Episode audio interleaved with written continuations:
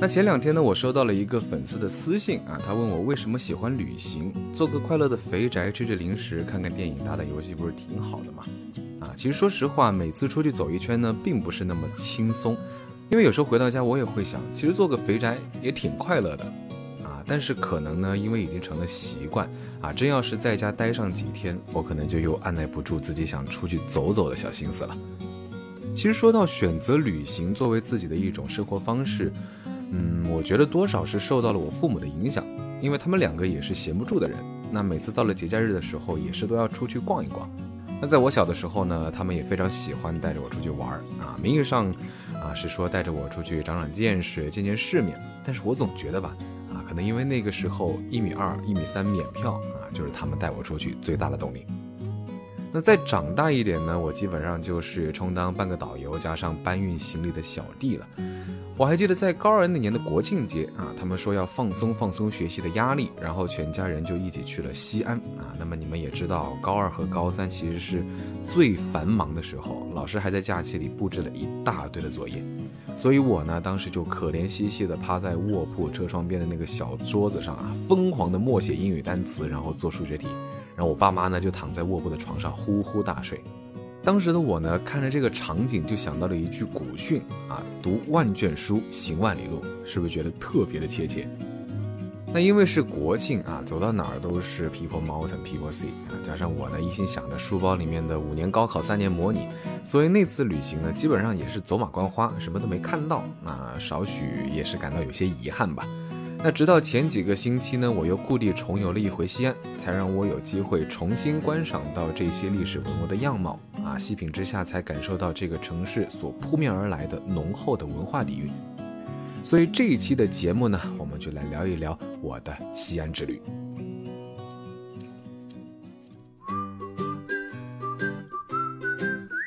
这次的旅行其实非常的短暂，因为我只计划了两天一夜。啊，不是很喜欢那种匆匆忙忙赶行程的旅行方式，所以呢，去的景点不是非常的多，时间上呢还是比较充裕的。那下了飞机后呢，已经是快下午四点了。那到达酒店稍微休息休息，就打了个出租，直奔大唐芙蓉园。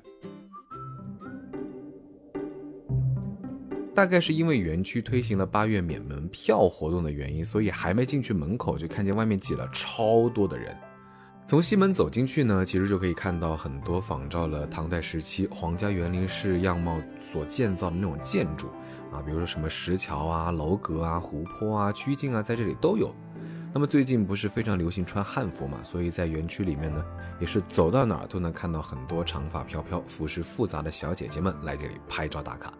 配上景区内特意布置的水雾啊、灯光啊，就让整个的芙蓉园又增加了一层朦胧的感觉。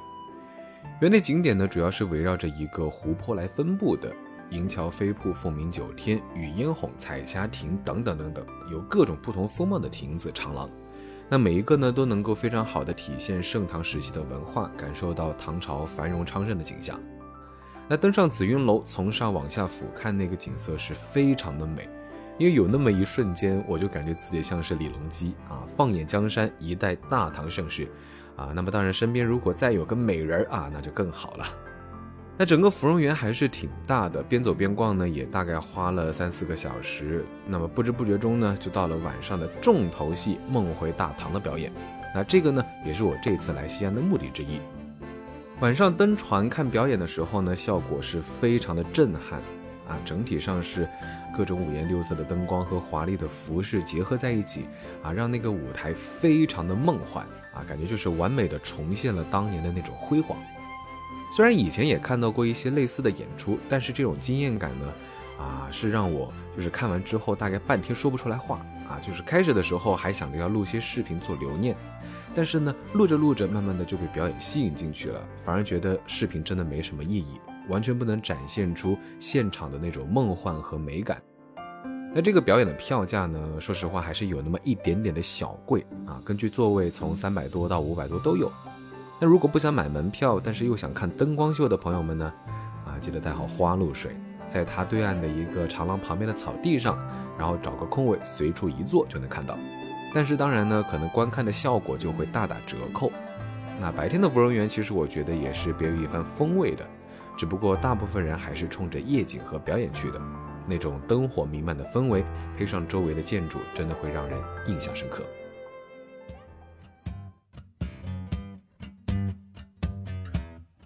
看完表演呢，差不多就是到了十点左右。那精疲力尽的我啊，就是回到酒店，赶紧洗漱，然后啊沾上枕头就立马睡了，直到第二天快中午才清醒。饿得不行呢，啊，赶快在附近的小店里面点了一份羊肉泡馍和肉夹馍，味道说实话还是很不错，汤鲜味浓，喝上一口呢，再配上里面的泡馍和糖蒜，整个味觉就感觉被唤醒，啊，是让人忍不住一口接一口的吃。而肉夹馍外面的馍呢，是松脆香酥又带有嚼劲，里面的肉肥瘦相间，馅料多得快到溢出来，然后咬下去呢，是满嘴的肉汁渗透在嘴里，非常的好吃。说到这呢，其实大江不得不补充一句，其实很多人来西安吃泡馍，可能都会跑到回民街那边去啊，就像是在上海的城隍庙小吃一样，啊，基本上去到那边呢，其实都是外地游客。如果真的想吃地道又好吃的泡馍，那大家呢在这里教你一个小技巧，就是你打车的时候多跟师傅聊，聊一聊哪里好吃，哪里地道，他会分分钟科普给你。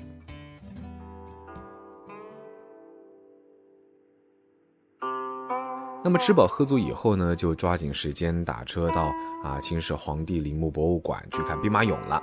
在排队入园的时候，其实我想起了大家所说的“游陕西，三分看，七分听”。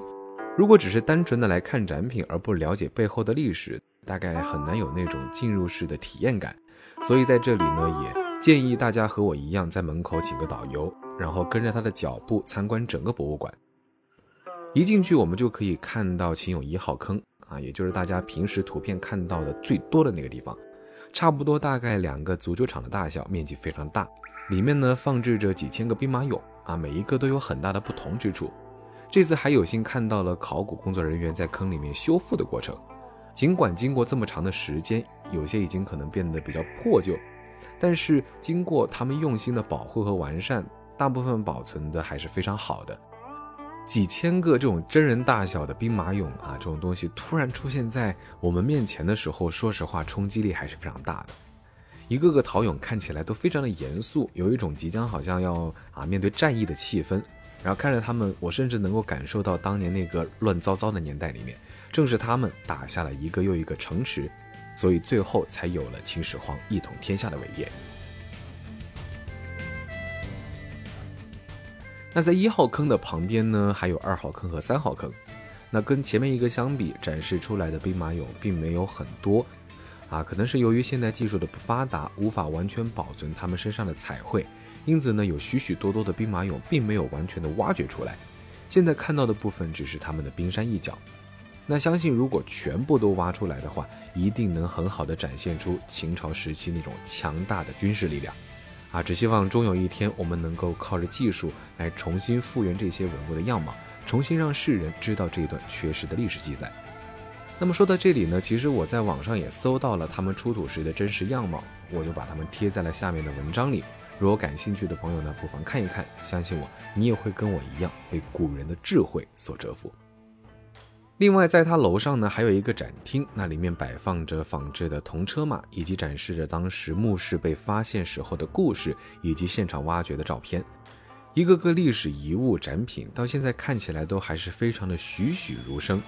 啊，可能因为疫情，再加上不是节假日的关系，所以整个博物馆来参观的人不是非常的多。每个人呢都有足够的空间和时间去慢慢的游览。那如果逛饿了的话呢，还可以到景区旁边的美食街去觅食，啊，里面的一些西安经典美食，比如说臊子面呀、陕西凉皮呀，都可以看到。但是吃起来的话，可能还是比较普通一点啊，建议留着点肚子，到了市区再吃。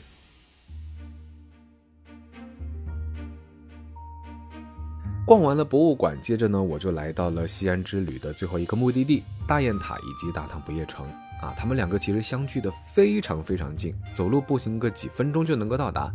所以建议下午游完大雁塔之后呢，等到灯光开启了，再慢慢的徒步走去大唐不夜城。啊，尽管大雁塔周围的娱乐设施并不是非常的多，但是作为西安的标志性建筑呢，基本上每个来游玩的外地人都会来到这里拍照打卡。到了傍晚呢，地上的喷泉还会随着音乐的节奏而变化。虽然跟其他地方的比可能会缺少那么一点点刺激，但是还是比较震撼的。如果你有关注过我的微博的话呢，就知道我发过一组大唐不夜城的照片。那这里整体上呢还是非常的红红火火，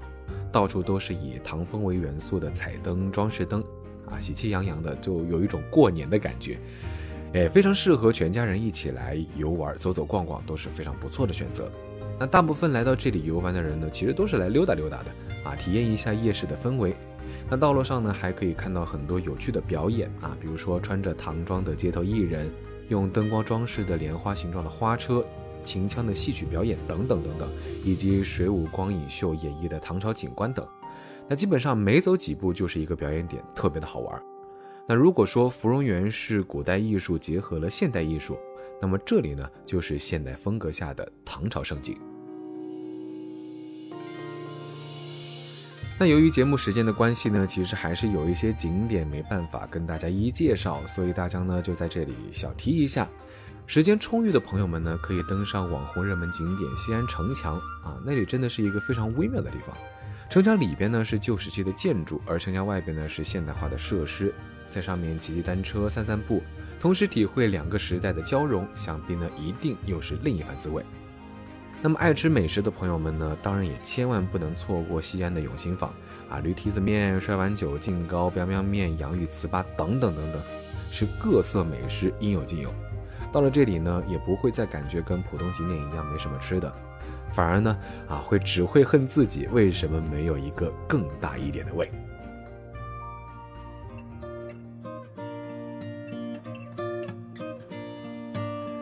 那其实这次的西安之行呢，也让我想到了之前网上看到过的一句话啊：西安吹过的风都是历史。那么这两天旅行下来，说实话还是真的深有体会。尽管我不是一个。啊，狂热的历史爱好者，甚至说可能对历史都不太熟悉，但是走过的地方、走过的街道，到处都充满着浓厚的中国传统文化，这个也在我心中留下了深深的印象。或许总有那么一天，我可能会穿上汉服，再来自西安，重新感受当年大唐长安的繁华时刻，说不定那个时候又是另一番滋味了呢。那本期节目到这里就先告一段落了。我是大江，欢迎大家关注我的微博“谦大江”，谦虚的谦，也欢迎大家关注我的抖音，还有微信公众平台，搜索“大江浪浪”就能够找到。当然了，也非常欢迎你扫描节目介绍里面的二维码，加我的微信，加入我的微信粉丝群，会有不定期的粉丝福利活动。大家浪浪浪，二零二零，我们接着浪起来。我们下期节目再见，拜了个拜。